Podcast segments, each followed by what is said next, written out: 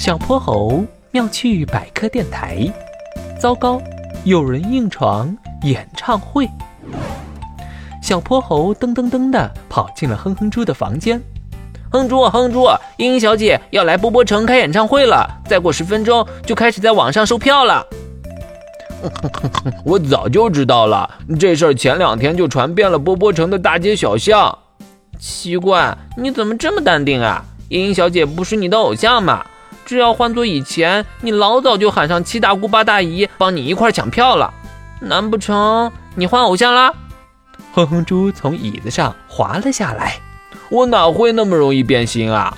我是找到了一种不用花钱、不用抢票还能看演出的好办法。嘿嘿嘿，到时候你就知道了。到了正式演唱会那天，小泼猴和哼哼猪各自站在一条人工通道的栏杆前。原来你说的方法就是来当志愿者啊！嘿嘿，这个点子不错吧？哼哼猪兴致勃勃地开始了检票工作。排在最前面的一位先生走到了他面前：“我是骆驼阿周，这是我的证件和门票。”哼哼猪扫了眼证件，又看了看对方背后标志性的驼峰。“哦，骆驼先生啊，没问题，您进去吧。”哼哼猪打开栏杆，正要放对方进去，却被小泼猴一把拦住。“等等！”哼哼猪定睛一看，但这么一会儿会儿功夫。这位骆驼先生的驼峰已经滑落到了腰间，啊，嗯，这是道具。你是羊驼先生。羊驼先生一看自己被识破，连忙灰溜溜的逃走了。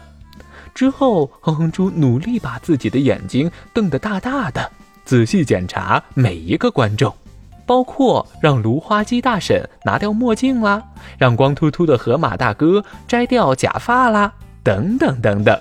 哼哼猪费了老大劲儿，终于帮胖乎乎的熊猫大叔挤过了通道。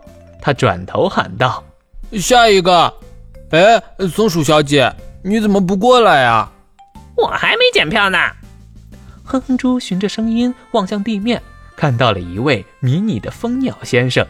他的体型只有哼哼猪平常用的尺子那么大，嘴巴像根又长又细的尖针。哼哼猪看了看对方的证件。又看了看蜂鸟先生的脸，很快他就发现了不对劲儿。这次休想再逃过我的法眼！证件照上的这位脸上的羽毛和火龙果一个色，可你的脸上的羽毛和巧克力一个色，你们根本就是两个人。那就是我，我们安氏蜂鸟有变脸的本领，我的脸还能变成芒果、草莓、猕猴桃等各种颜色呢。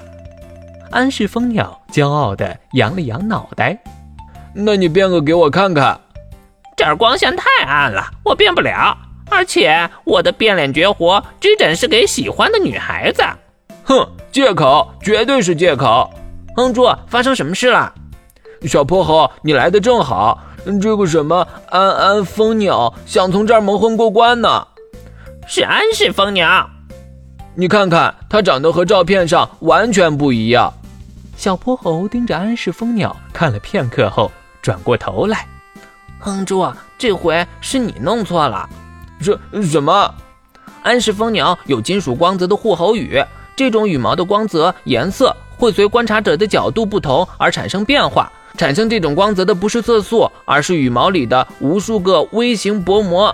这些微型薄膜通过光学折射等综合作用，随着视角变化，能产生各种色泽的斑纹。”安氏蜂鸟先生双手抱臂，一副我就说吧的表情。是这样啊，对，对不起，安氏蜂鸟先生。算了算了，不跟你计较了，我急着去看夜莺小姐的表演呢。等到全部检票完，小泼猴和哼哼猪瘫在最后排的椅子上。啊，总算结束了。看场演唱会可真不容易呀。